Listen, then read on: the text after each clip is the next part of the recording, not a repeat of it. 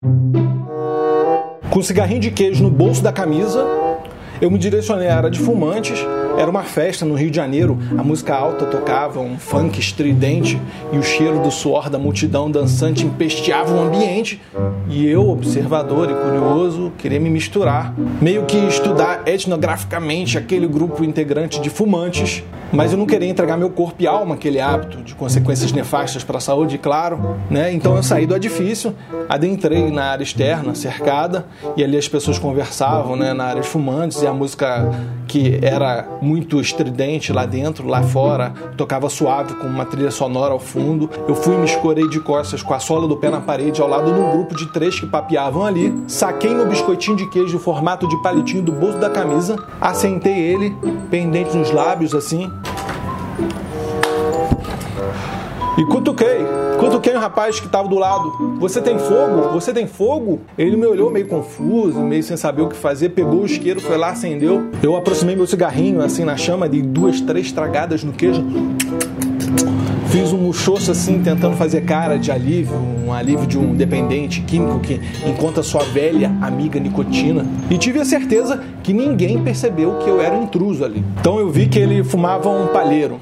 E aí eu perguntei de onde que ele era e comecei uma conversa sobre como esse tipo de cigarro é meio incomum no Rio de Janeiro. Logo eu estava enturmado com aquela roda de fumantes e de tempos em tempos eu levava os dois dedos no cigarrinho de queijo e dava uma tragada longa.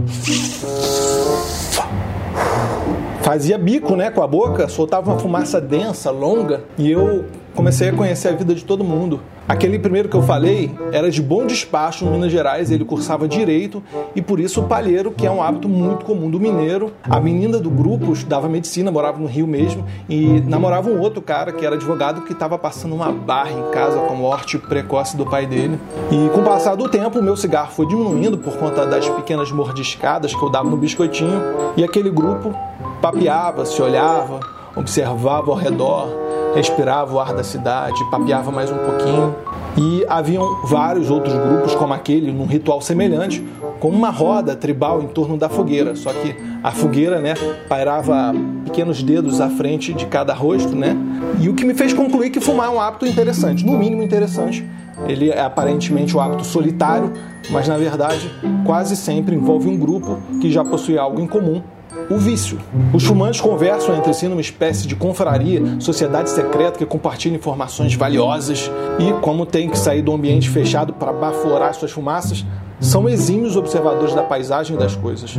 Cada tragada é uma oportunidade, um tempo a mais para pensar, filosofar e elaborar as ideias antes de falar. E disso o mundo precisa muito. Naquele papo com aquele grupo, eu escutei considerações lindas sobre como a fumaça que sobe das cinzas da ponta do cigarro parecem ninfas bailando, sobre como cada tragada o espírito se renova com a limpeza interna da alma. Todo fumante é um flaner, um poeta em potencial que, por conta do vício, se entrega à pausa e à contemplação num mundo de ritmo frenético. Eu me integrei àquele grupo como oportunidade de estudo antropológico e saí com a vontade de me entregar de alma, não de corpo, porque é de conhecimento geral os males da saúde do hábito de fumar. E esses eu não quero, claro. Faço apologia, então, ao hábito de fumar cigarrinhos de biscoito de queijo. Pode parecer meio idiota, mas acredite, ninguém se importa com a diferença. Quando eu acabei meu cigarro, o mineiro do palheiro me pediu: Me dá um desse seu aí. Nunca provei dessa marca. Tirei um do bolso da camisa, e estendi para ele. Ele botou na boca, acendeu o isqueiro, deu uma tragada longa e lançando a fumaça para o ar, ele me falou: Delicioso, sabor parmesão.